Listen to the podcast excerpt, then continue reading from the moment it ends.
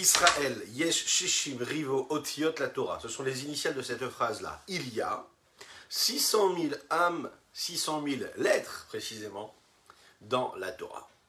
Et donc, chaque âme du peuple juif correspond à une lettre de, du Torah.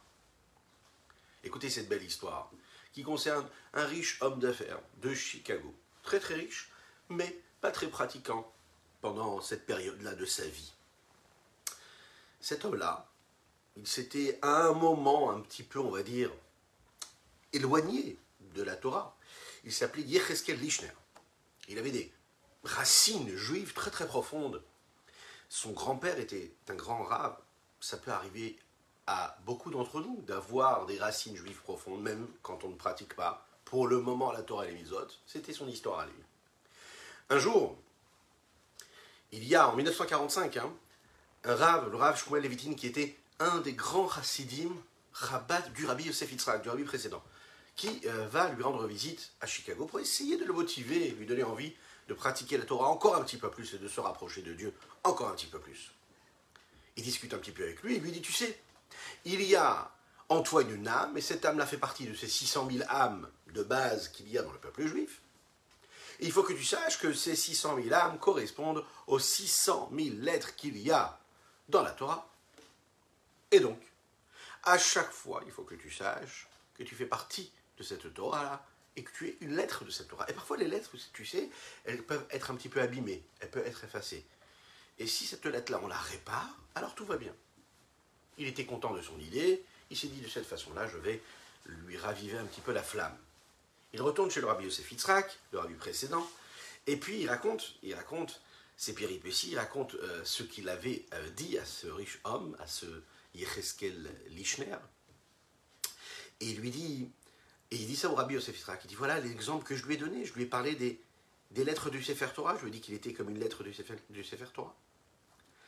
Euh, le rabbi Yosef Yitzhak lui a dit il y a une petite nuance, il faut que tu saches qu'un juif, même quand il est très très éloigné a priori de la pratique de la Torah, ça n'est jamais une lettre qui est effacée. La lettre d'un juif, la vie d'un juif, c'est être ancré complètement gravé dans la pierre comme les lettres des dix paroles des Aseret Adiberot étaient gravées des deux côtés de la pierre dans les tables de la loi. L'âme d'un juif, elle ne s'efface jamais. L'âme d'un juif ne s'abîme jamais, ne se détériore jamais. Il y a peut-être quelque chose qui peut se poser, la tempête du Sahara qui vient jusqu'à l'Europe, et qui va lui mettre un petit peu de poussière, qui va salir un petit peu la partie superficielle de cette, de cette lettre-là. Il suffit juste de, souffler un petit peu. Il suffit juste de nettoyer un petit peu cette lettre-là. Et là, à ce moment-là, on ravive la flamme. Mais en aucun cas, l'âme d'un juif ne se détériore ou ne s'abîme. Bokertov, les Bonjour à toutes et à tous, je suis infiniment heureux de vous retrouver en cette magnifique matinée que Dieu nous offre sur la terre. Merci mon Dieu. J'espère que vous allez bien. Je vous invite à partager, à liker et commenter cette publication afin que nous soyons encore et toujours plus. Nous allons nous retrouver dans quelques instants après ces quelques notes de Nigun pour partager notre Tania du jour. Oui, nous sommes présents également en podcast. Vous pouvez écouter tout cela tranquillement en faisant autre chose, par exemple. En allant travailler, en allant accompagner vos enfants, en prenant votre petit déjeuner, votre déjeuner, n'hésitez pas. Ay, da da la ay ay ay, da da la ay ay ay, da da da da ay ay ay ay ay ay ay ay ay, yamay da da la ay da da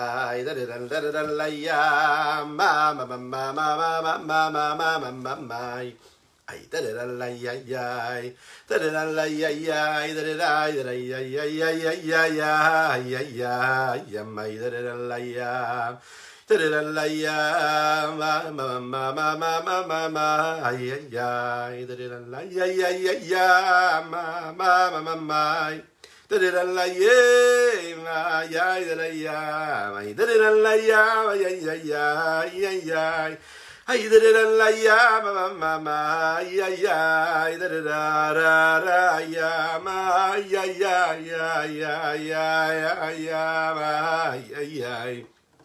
da da ya ya ya ma ma ma ma ma da da ya ya ya ma ya ya da da la ya ya Ya ma ma ma ma ma ma ma ma ya ya ya ma la ya ma la ya ma ma ma ma ma ma ma ma ma ma ma ma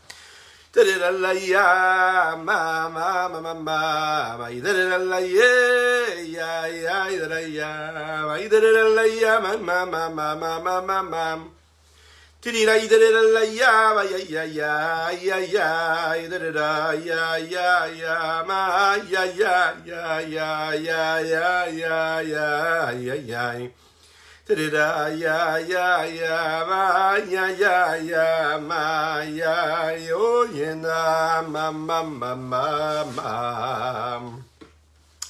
étudions pour la réfouche de Avram Nissim Ben Sultana, Lechaim Lechaim. Pourquoi est-ce que la Neshama, elle descend sur terre? Elle descend pour être réparée, pour apporter sa part de travail, où elle va, dans ce monde-là, agir pour faire jaillir et pour, faire, pour dévoiler l'unicité même de Dieu, l'infini du Saint béni soit-il. Oui, quand Mashiach il viendra, et on ne doit pas être tranquille, on ne peut être tranquille. On ne peut pas rester comme ça et se dire que le monde peut continuer d'avancer comme ça sans qu'Hachem se dévoile à 100%. Imaginez un petit peu, tranquillement, juste Dieu qui se révèle, qui se dévoile. On ne peut pas rester tranquille. C'est la véritable raison pour laquelle on ne devrait pas être tranquille, pas pour d'autres raisons insignifiantes. Pourquoi est-ce que la Neshama, elle descend sur terre C'est une autre façon de se poser la question, de se dire quel est le sens de mon existence? Comment est-ce que je peux donner un sens à ma vie? On a étudié de manière assez euh, euh, aboutie comment est-ce que la Neshama est descendue dans ce monde-là, elle est descendue dans le corps de l'homme, elle vit dans ce monde-là ici-bas, et qu'elle ne peut pas s'exprimer, elle ne peut pas exprimer toute sa puissance, toute sa sainteté, si ce n'est à travers la Torah et les mitzvot qu'on a reçues de Dieu. C'est son moyen d'expression, c'est de cette façon-là qu'elle arrive à faire descendre cette divinité qu'elle arrive, à dévoiler la lumière divine qui se trouve dans ce monde-là. On a compris que le tzaddik, lui, celui qui était tzaddik gamour, le tzaddik total, parfait, qui était 100% de la sainteté, lui, quand même, il avait une forme d'existence et d'indépendance personnelle, et il ne pouvait exprimer de manière totale le lien qu'il avait avec Dieu dans ce monde-là, de manière véritable, totalement, si ce n'est à la fin de son existence ici-bas sur Terre, quand il se rattache à Akadosh Le Rambam dit quelque chose de très intéressant. Il dit comme ça. Il faut que tu saches, de la même manière qu'un non-voyant, pour le moment, mais Hashem, qu'Hachem lui envoie la vue totale, n'est pas capable de voir la subtilité, les nuances qu'il y a d'une couleur à une autre. Comprenez bien ce que ça veut dire la même chose, dans ce monde-là matériel, on ne pourra jamais saisir les nuances des plaisirs spirituels. Parce que par définition, nous vivons et nous sommes ancrés dans la matière physique, grossière, donc on n'a pas la possibilité de comprendre ce langage-là du plaisir spirituel. Ça n'est pas du tout pareil. Le non-voyant ne voit pas les nuances des couleurs. Eh bien, l'âme ici d'un homme qui se trouve dans un corps matériel et physique peut l'amener à changer, peut l'amener à dévoiler une forme de lumière, de sainteté, mais comprendre et saisir vraiment le plaisir spirituel, c'est compliqué, parce que nos sens, nos capacités ne restent que des capacités qui sont des capacités matérielles et physiques.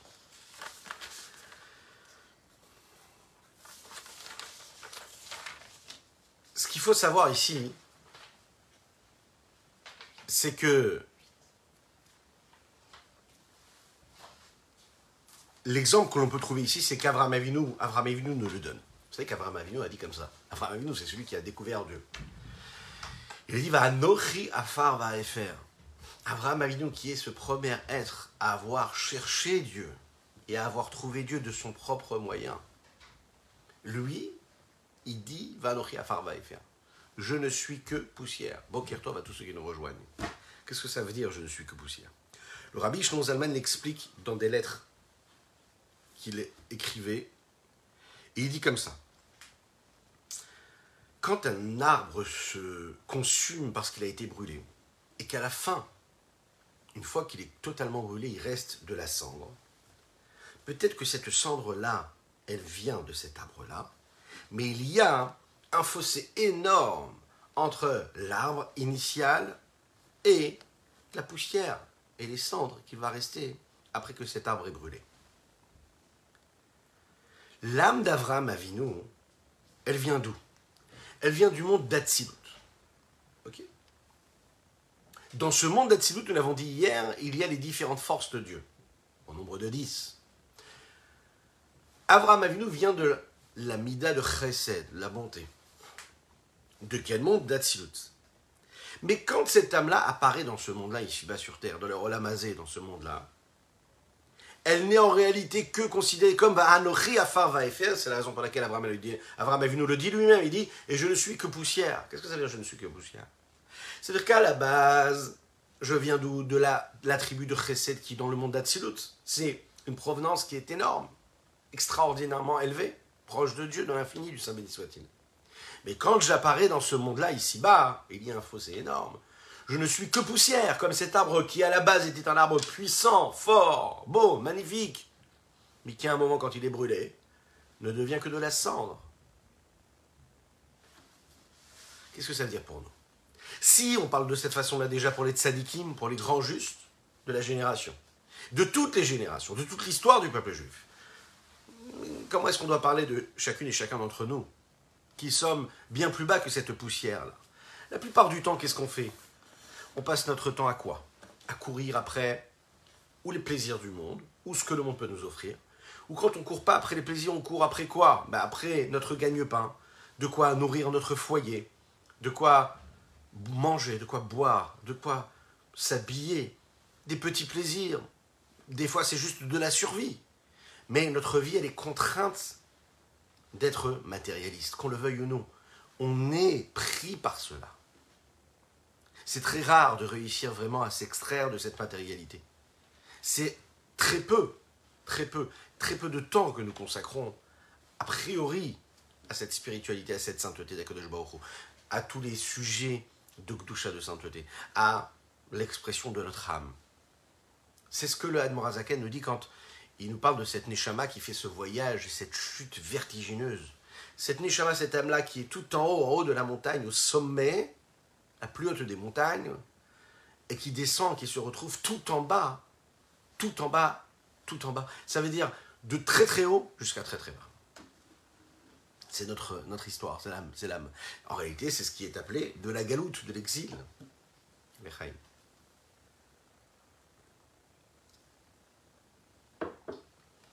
nous disons tous les matins Elokai, mon Dieu, Neshama tehorahi. La Neshama, l'âme que tu as mis en moi, elle est tehora, elle est pure. Ataberata, ta yetzarta, ta nefartabi. C'est toi qui l'as créée, c'est toi qui as insufflé un souffle de vie en elle. Elle est où? Elle est dans mon corps. Nefarta bekirbi. Ok? Alors, d'un côté, c'est une Neshama qui était Théora à la base, c'est une âme qui est pure, mais elle est devenue quoi? Une âme qui est dans mon corps. Elle est descendue très très loin. Mais pourquoi tout ça? Pourquoi? Si on regarde de manière un peu plus large, la question qu'on doit se poser ici, toutes les nuances, toutes les étincelles de ces âmes-là dont nous parlons, elles étaient déjà présentes dans le monde d'Atsilut, là où il y avait l'âme d'Avram Avinu. Pourquoi est-ce que tu as eu besoin de créer le Ham Israël, le peuple juif, qui est tout en bas, dans ce monde-là, qui vit dans les difficultés, qui vit dans ce combat permanent, que ce soit un combat face à l'extérieur, avec toutes les tentations extérieures et le monde, la perception du monde, le langage du monde, la vision du monde extérieur, du profane, ou que ce soit même le combat intérieur que chacune et chacun d'entre nous devons mener à chaque moment de notre vie, le soir avant de dormir, en se levant le matin et pendant toute la journée. Ce combat intérieur qui est toujours de se dire, oui, je suis peut-être la poussière, je suis peut-être en bas, je suis peut-être dans ce monde matériel, mais mon but à moi, c'est de raviver cette flamme et de m'attacher à la gdoucha toujours, toujours, toujours, toujours. J'ai les pieds ancrés en bas, mais ma tête, elle est vers le haut. Pourquoi c'est si compliqué? Pourquoi est-ce que Dieu attend ça de nous? Pourquoi il a besoin de créer un peuple qui va vivre toutes ces infinies nuances à travers ces étincelles d'âme qu'il a? Et il faut que tout cela se passe et qu'il y ait ce peuple-là qui soit créé pour donner un sens à tout ça. L'approche qui est connue et qu'on a l'habitude d'avoir sur cela, c'est que l'âme, elle est descendue pour se réparer elle-même.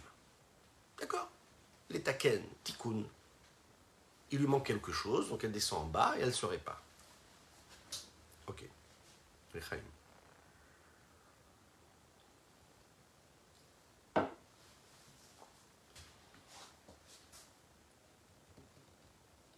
Il manquait quelque chose à cette âme.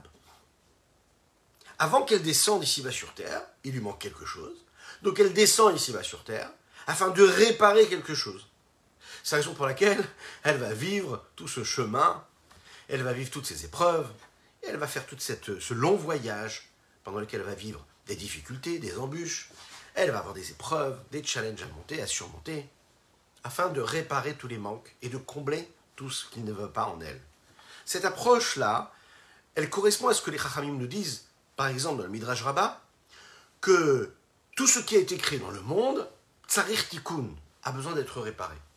Donc ne t'inquiète pas, tu as l'impression de manquer de quelque chose, tu as l'impression que le monde n'est pas parfait, mais sache que c'est pas de problème, c'est pas un problème ça, tikkun olam. Tu fais partie du grand projet, tu es là pour réparer le monde, pour faire que ce monde-là ce soit un monde meilleur. Ah, ça va pas comme il faut. Ah, tu comprends pas pourquoi en toi tu as des choses qui sont si négatives, qui apparaissent pendant ton quotidien. Tu dis, mais comment ça se fait que j'ai ces traits de caractère qui se développent et qui se dévoilent en moi? Ah, tu te poses des questions, tu dis, mais comment ça se fait que les gens, les hommes, les femmes, les gens que je côtoie sont si difficiles, si durs? Pourquoi est-ce que la vie est si compliquée? Pourquoi il y a tant d'épreuves? Ah, Tu sais, voilà, les Chachamim nous disent, le monde, il a été créé avec des créatures, et dans cette créature, il y a des réparations à faire. Notre but à nous, c'est de réparer. Ah, c'est pas comme il faut, c'est normal, il faut que tu répares. Ah, t'es pas au top du top, c'est pas grave, c'est normal, il faut que tu sois, toi, celui qui va être l'initiateur et le réparateur quelque part. Le corps de l'homme n'est pas parfait. Il va faire la Mila. De cette façon-là, le corps de l'homme devient parfait parce qu'on va faire la Brit Mila. C'est pas juste comme ça. On répare le corps. C'est une question de réparation. On va consommer un aliment, on va faire une bracha, on va consommer. Là, on est dans la parachute chimini, nous parlons justement de ce qui est propre à la consommation, ce qui n'est pas propre à la consommation. Les lois de la cache-route, on peut se dire Ah non, mais bon, moi je suis juif, je suis pratiquant, mais bon, ça je laisse, c'est pas tellement. Mais pas du tout. Tu fais partie de ce grand projet divin. Et quand tu respectes la cache-route, c'est extraordinaire ce que tu es en train de faire. Tu es en train de te t'associer à Dieu, et quand il a créé cette nourriture, tu lui permets de la réparer, et tu fais partie de ce grand projet. Nous disons, vous savez, dans le Kiddush de Shabbat, ou dans la Tefillah de Shabbat, on dit ces textes-là qui proviennent de la Torah. Asher bara Elohim la asot. Dieu a créé le monde. Asher bara Elohim. Il les a créés la asot afin qu'ils soient faits. Mais s'il a créé, qu'est-ce qui a besoin d'être fait? On connaît bien le sens simple de cela. C'est de dire tout simplement que Dieu crée et nous, nous devons faire avec ce que Dieu a créé. Moi, je répare. Je m'associe à sa création en réparant. Quand on dit la asot, ça veut dire les réparer. Euh, prendre part au projet. Mais il y a un problème de base fondamental dans cette approche-là. A priori, l'âme de l'homme, à aucun moment elle n'apparaît lors de la création. On va comprendre ce que ça veut dire. Elle ne fait pas partie de cette création. Au point de dire qu'elle, elle aurait besoin d'un tikkun, d'une réparation. On sait que la elle, elle a été insufflée par Dieu lors de la création. Et on le sait, Chelek Elokam Mamash. C'est une parcelle de Dieu véritablement. Donc si la Neshama, c'est une parcelle de Dieu, en aucun cas elle a besoin d'être réparée, puisque c'est Dieu lui-même. Qui est-ce qui a besoin d'être réparé? C'est l'homme, c'est les créatures, c'est le monde, c'est toutes les créatures minérales, végétales, animales ou hommes qu'il y a dans cette terre-là. Mais l'âme de l'homme, cette parcelle divine que nous avons toutes en nous, qui fait partie de ces nuances, de ces différences, de ces étincelles, elles sont toutes différentes les âmes. Mais elles sont des étincelles de Dieu lui-même. Donc si c'est Dieu lui-même, lui, il n'a pas besoin d'être réparé. Dieu, c'est la perfection même. Qu'est-ce que ça veut dire qu'on fait partie de ce grand projet et de réparer?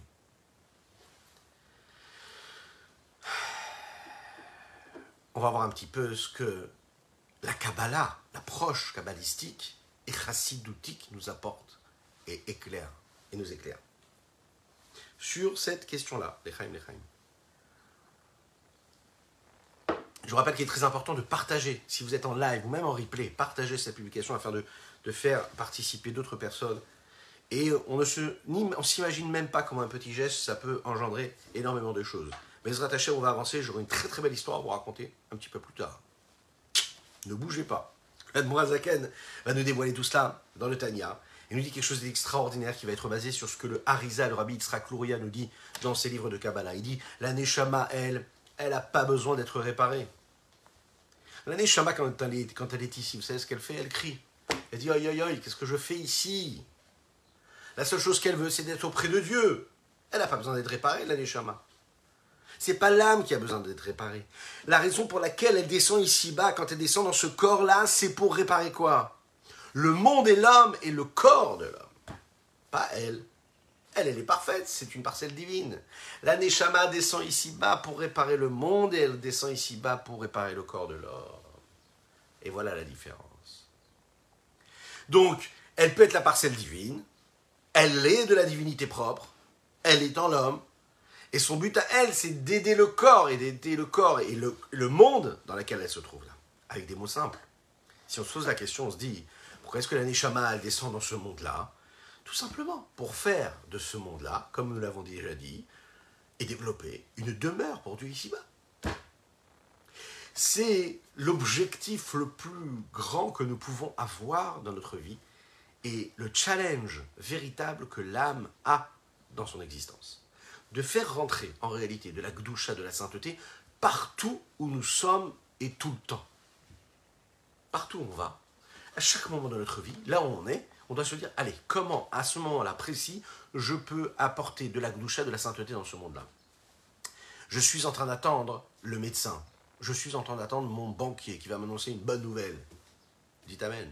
Bon, eh bien je dis des psukim de Torah, je dis des versets de Torah je prends mon livre et j'étudie un petit peu. Je prends mon livre et je lis les Teilim, que je sois homme, femme ou enfant.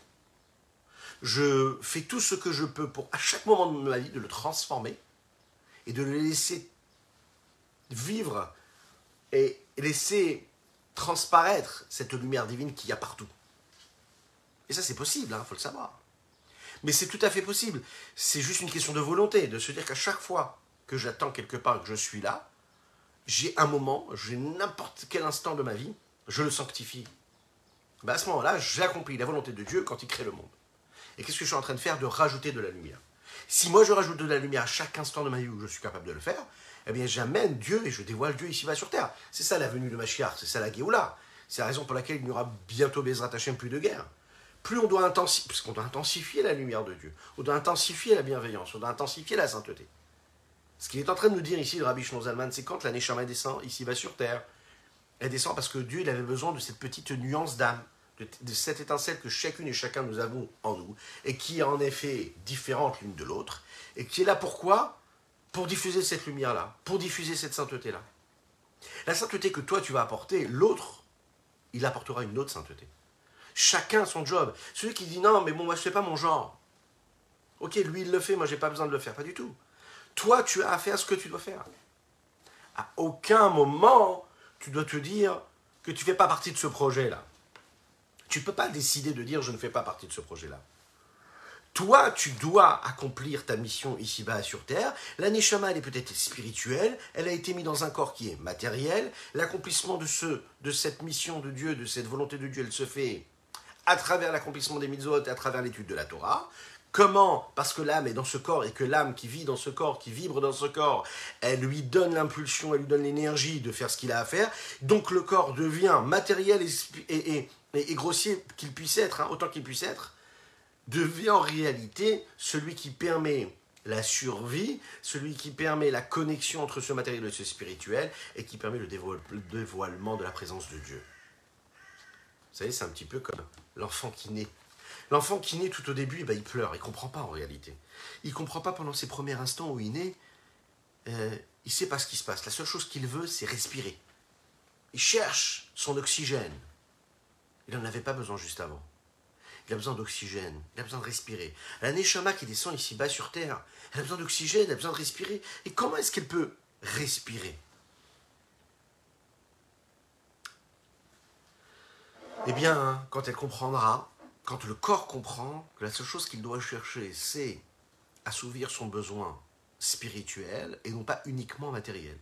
Même si cela se traduit par une attirance physique et un intérêt propre et égoïste, tous les besoins et tout ce que le corps et l'âme animale vont avoir besoin, oui, réellement, seront là pour en réalité servir cette âme divine qui est là.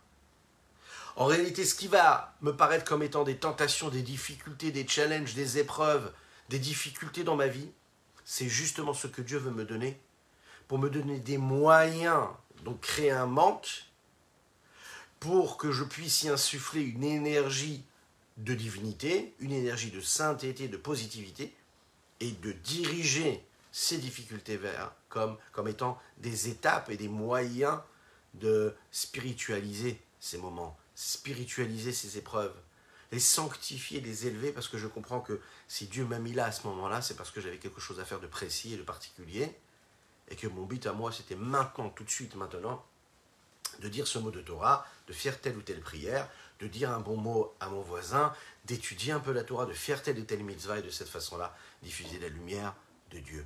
Donc, c'est pas l'aneshama que je répare, c'est le monde et le corps de chacun.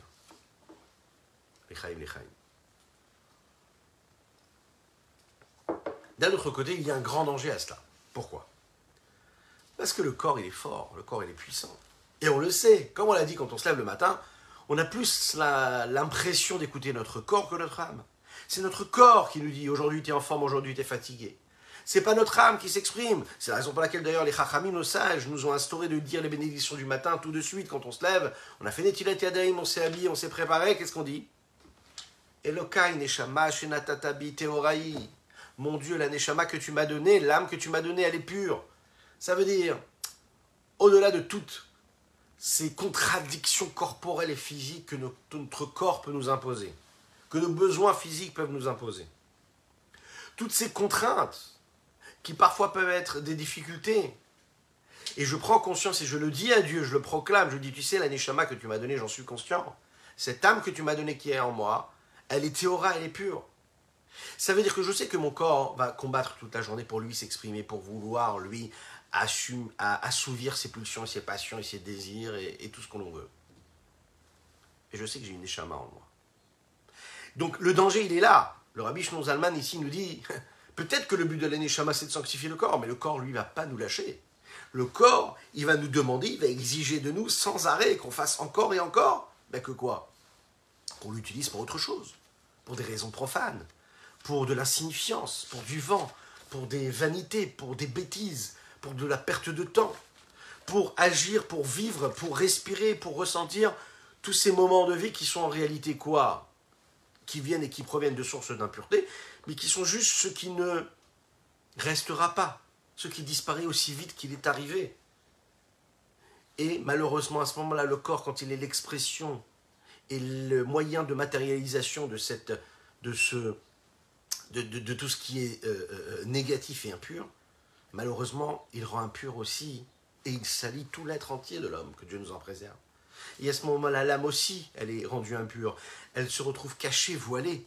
Elle se retrouve salie quelque part, comme on l'a dit, comme un parasite, l'impureté va se servir des énergies qu'il y a à travers l'âme, et elle va les faire descendre, et elle va nourrir, et elle va encore une fois nourrir encore plus le monstre de l'impureté quelque part.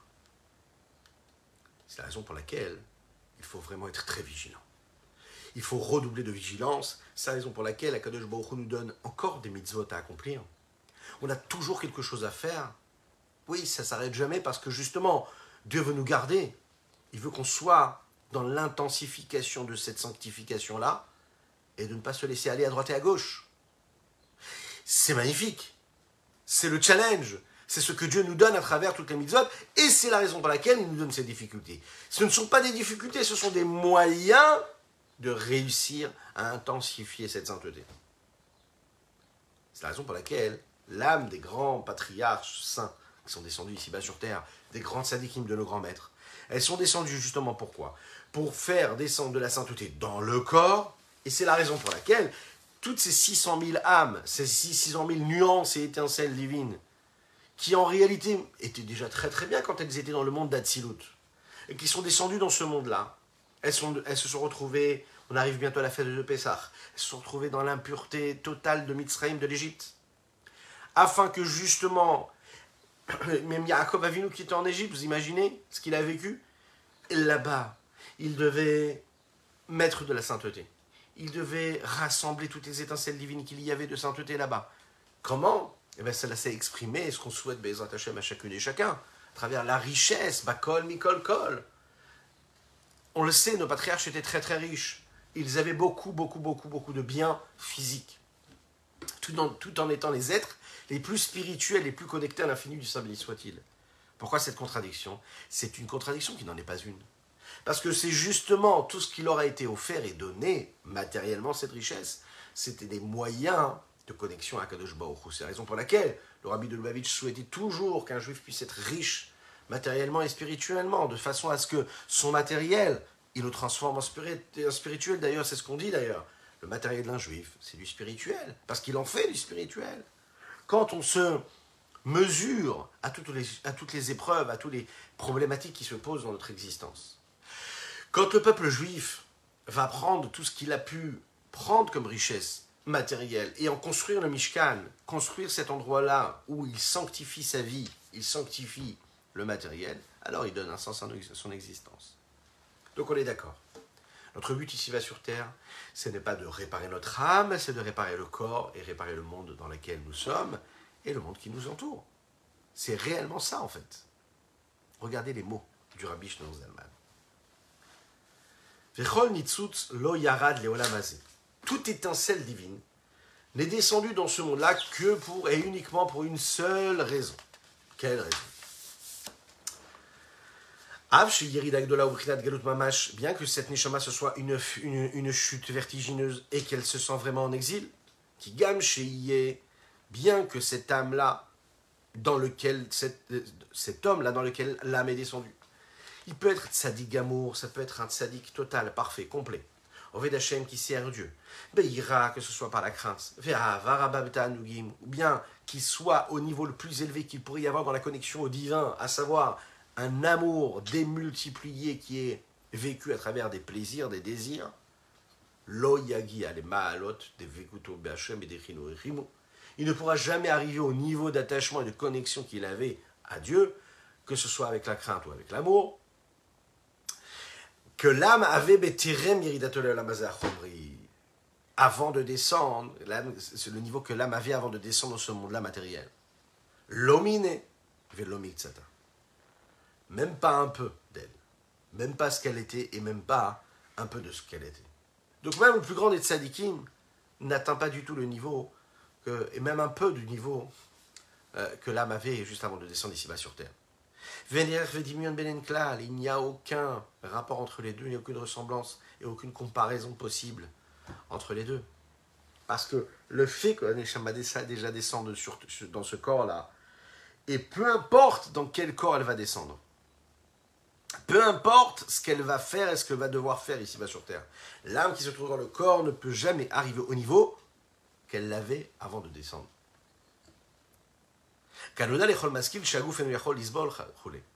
On sait, tout celui qui a un peu d'intellect et qui réfléchit peut comprendre que le corps ne peut pas supporter. Le corps ne peut pas supporter un niveau intense d'amour de Dieu ou de crainte de Dieu. C'est-à-dire d'amour ou de crainte que l'Aneshama avant avait avant de descendre dans ce corps-là. Ce corps matériel, il est limité de par ce qu'il est dans son essence. Et il ne peut pas saisir, et il ne peut pas ressentir euh, des émotions ou même une forme de crainte ou de connexion qui dépasserait son corps lui-même, qui lui-même son corps est corporel et donc physique et grossier. Même si il est, c'est un être spirituel qui se détache complètement des contraintes matérielles et de son enfermement.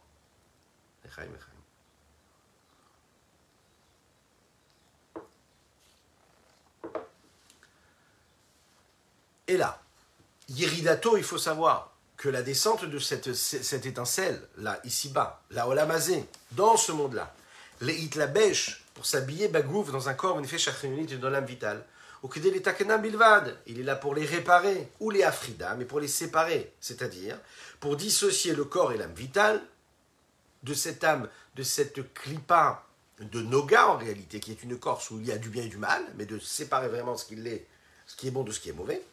Mais arrache el shalosh klipot des trois écorces de l'impureté, de bien dissocier. Le fait qu'il y ait du bien et du mal, ça c'est quelque chose. Mais le bien et le mal, c'est-à-dire quelque chose qui est permis, je peux l'utiliser du bon côté ou du mauvais côté, ça va être la noga. Mais je dois bien dissocier de ce qui est complètement interdit. C'est-à-dire ce avec quoi je ne dois avoir aucune connexion. Là, comme on disait tout à l'heure, dans cette paracha cette semaine, nous parlons de ce qui est propre et impropre à la consommation, ce qu'on nous avons droit de consommer ou pas, de la cache-route, etc. Eh bien, en effet, quand je vais consommer comme il faut, eh bien, je suis dans la noga. Ça veut dire, je vais utiliser un aliment qui a une étincelle divine qui est neutre, dans le sens où j'ai la possibilité de l'utiliser du côté de la sainteté ou du côté de l'impureté. Ce même aliment-là, s'il est totalement interdit, donc il est du côté de l'impureté, des trois écorces de l'impureté. Chaque chose que je vais éprouver dans ma vie, dans mon quotidien, toutes ces choses-là que mon corps peut éprouver dans mes rapports physiques, dans le rapport de l'intimité du couple, à chaque fois que je vais avoir une connexion avec quelque chose, avec un vécu dans mon corps, avec mon contact avec la matière, et que ce sera de fait de manière kadosh, de fait de manière sainte, alors qu'est-ce qui se passe? Je vais transformer cette énergie-là du côté de la sainteté, et je vais l'élever. Le même moment de vie, le même acte, s'il est vécu, chas shalom, que Dieu nous en préserve du côté de l'impureté, eh bien j'ai donné à ce moment-là de l'énergie qui va générer de l'énergie négative et donc impure, et donc même nourrir l'impureté ici-bas sur Terre, et donc créer de l'enfermement, créer de l'exil encore plus.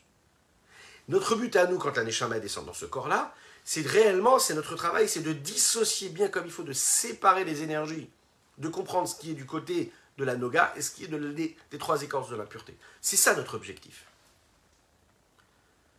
D'un côté, ça va être ça. Comment? Bah,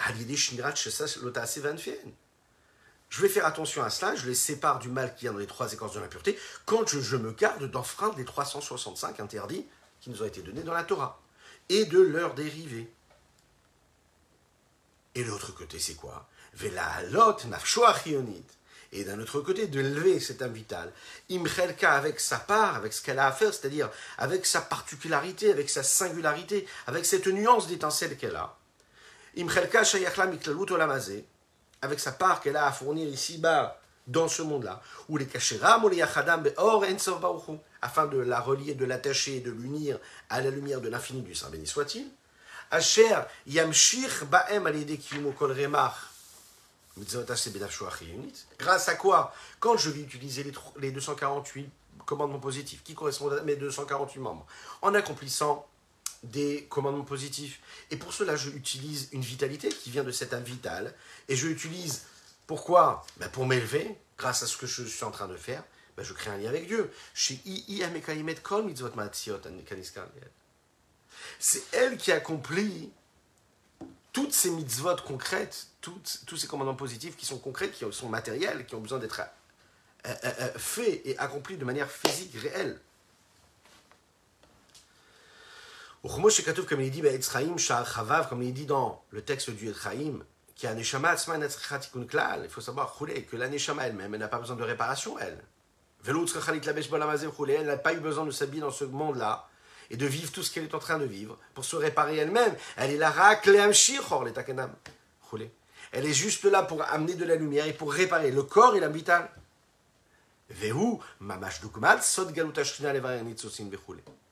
C'est véritablement ce, que, ce qui est représenté par ce fondement même qui est l'exil même de la Shrina ici-bas sur Terre. C'est ce qui est représenté par cette âme qui se trouve dans ce corps-là. Les varer nitsusin vechoulé. Pourquoi est-ce que il y a cet exil de la Shrina ici-bas sur terre? Pourquoi est-ce qu'il y a cet enfermement-là? Le but essentiel, c'est quoi? C'est que dans l'exil de la Shrina, il n'y a pas un but pour la Shrina elle-même. Le but, c'est pas d'exiler la Shrina. La Shrina, elle, elle représente quoi? Elle représente l'âme, le peuple juif, l'âme de chacune et chacun d'entre nous. D'accord? Qui, elle, inclut la lumière divine qui est appelé quoi? Israël. Puisqu'on sait que dans chacun des mondes, il y a cette dimension-là d'Israël, de divinité qui se révèle. Maintenant, ce monde-là dans lequel cette shrina se trouve a besoin de cette lumière. C'est pas la shrina qui a besoin de monde, et qui a besoin d'être libéré. C'est le monde qui a besoin d'être libéré. Et quand on dit on doit libérer la Shrina, ça veut dire qu'on doit lui permettre de se développer, de se dévoiler, de sortir de son enfermement, et de cette façon-là, d'irradier tout autour d'elle dans le monde. Et de cette façon-là, de transformer le monde.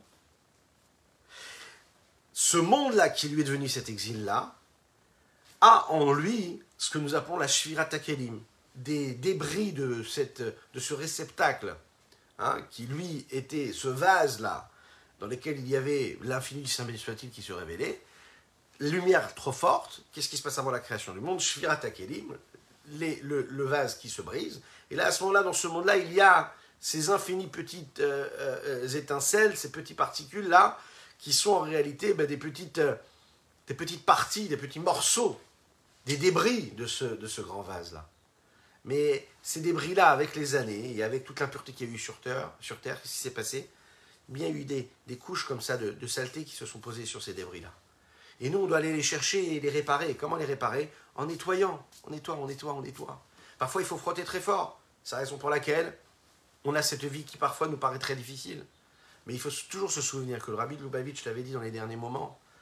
Notre monde, à nous, il est prêt pour recevoir Mashiach. Parce que la seule chose qu'il nous reste à faire, c'est de faire briller les boutons de la veste. Tout est prêt, on a déjà préparé le costume pour Mashiach. On a juste besoin de faire briller. Donc, encore une bonne action, encore une bonne action, c'est ce qui nous permet un petit peu d'accomplir notre mission ici-bas sur Terre. La Neshama qui descend, cette âme divine-là, qui se retrouve en exil dans le corps, faut le savoir, afin d'élever toutes les petites parcelles de sainteté qu'il y a dans le corps, qu'il y a dans l'âme vitale, qu'il y a dans notre part, à chacune et chacun dans notre monde. La Neshama, pour elle, il faut savoir qu'elle est pure. C'est Chelek Elokam Mamash, c'est une parcelle divine lui-même. Elle n'a pas besoin d'être purifiée, elle n'a pas besoin de s'élever, cette Neshama, cette âme. La Neshama descend dans ce corps qui, lui, n'est pas pur, afin d'accomplir sa mission, afin de réparer, afin de réparer le corps, afin de réparer le monde, afin de rassembler toutes les petites parcelles de divinité, de sainteté qui se trouvent dans ce monde-là, afin de les élever et qui se trouve où? Ben, Dans chacune des mitzvot qui nous ont été données. Chaque fois qu'on fait une mitzvah, on est en train d'accomplir cette mission-là, de faire rejaillir la vitalité divine qu'il y a dans cet endroit-là, dans ce moment, dans ce geste-là. C'est la raison pour laquelle le rabbi Shonzalman dit ici Mamash, Mamash, c'est véritablement, véritablement, Mamash, vraiment comme la Shrina, notre Neshama. Ça veut dire que c'est pas juste une métaphore, c'est véritablement ça, c'est-à-dire que le lien qu'il y a entre la descente de la Neshama, de la chute de la Neshama ici-bas dans ce corps-là, et l'exil de la Shrina, de la présence de Dieu ici-bas sur terre, c'est pas juste une ressemblance, le Ravadin Even Israël le fait remarquer ici dans son explications du Tanya, c'est pas juste une ressemblance, une métaphore euh, superficielle, c'est un lien essentiel qu'il y a.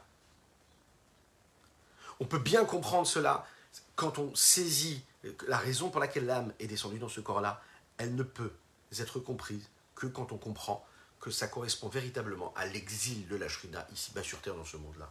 Et qu'à chaque fois qu'on va faire ce que nous avons à faire, à chaque fois qu'on va être le, la personne qu'il faut, au moment où il faut, à l'endroit où il faut, comme celui qu'il faut, alors vous savez ce qui va se passer? Ben, On délivre cette étincelle divine. Et quand on délivre cette étincelle divine, on ne s'imagine même pas l'incidence que cela peut avoir. Et on va terminer avec une petite histoire que j'ai lue hier, qui est magnifique, extraordinaire, je trouve, et qui nous permet de voir un petit peu l'importance qu'a et qu'ont les petits gestes et les petits actes. Il y a quelques, semaines, un certain monsieur Zigman, qui était un chassid Lubavitch, qui a fait Teshuva un petit peu plus tard, enfin dans sa jeunesse, je crois, et qui était un des grands présentateurs de la radio Kol Israël. Ou, oui, Kol Israël, je crois que c'est bien ça. Kol Israël, c'est la radio nationale d'Israël. On a tous entendu Kol Israël, même quand on était enfant en France ou en Europe on entendait le journal, euh, le journal, journal israélien qui nous racontait un petit peu ce qui se passait, jusqu'à maintenant d'ailleurs, Col Israël.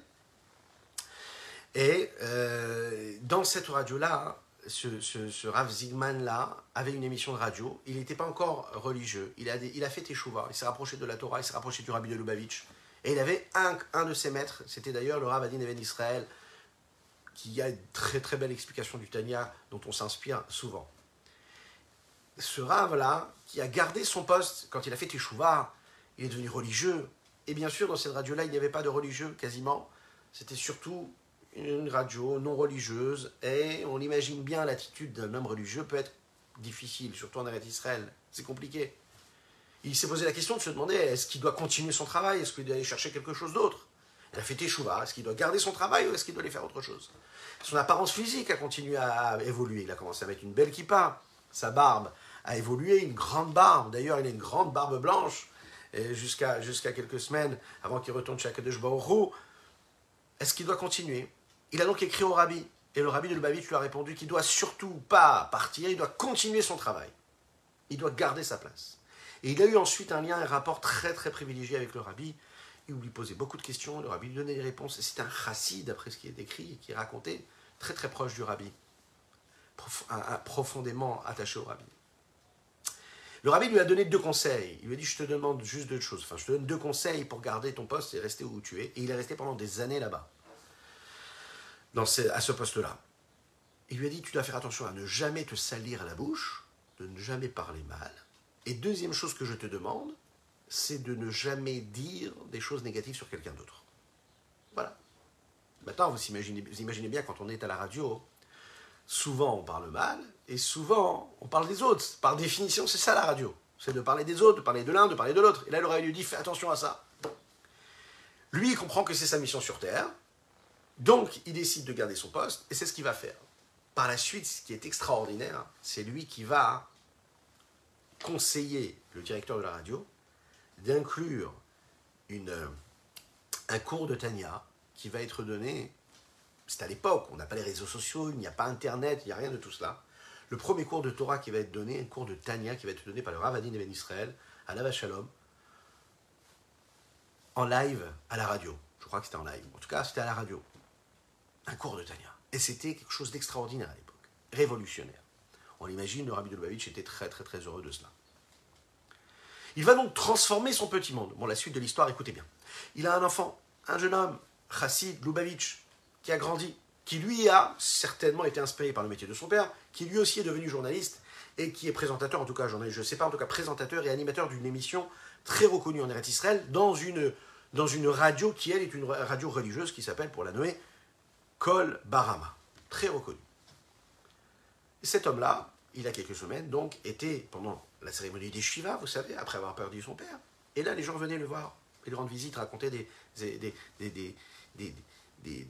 témoignages sur son père. Et ils ont parlé de cette question-là, de cette, ces conditions dans lesquelles le lui avait demandé de garder son poste et de respecter, un, de ne jamais dire du mal de quelqu'un d'autre, et deux, de euh, ne pas salir sa bouche quand il parlait, de parler proprement, de manière belle. Cet enfant-là dit, voilà, moi j'ai fait pareil.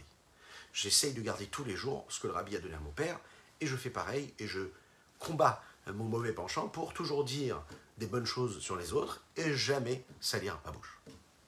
Juste à côté, voilà qu'un homme se rapproche et écoute la discussion avec un grand sourire. Il dit Moi aussi, j'aimerais vous raconter quelque chose. Écoutez, ça, c'est magnifique. Je me présente, je m'appelle Amiram Ben Loulou. Pour ceux qui connaissent la radio Kolbarama, c'est une grande figure, un animateur très reconnu que tout le public connaît. Il n'est pas Lubavitch, religieux, mais dont la femme, il le dit, est proche des Lubavitch. Un jour, ils ont une question.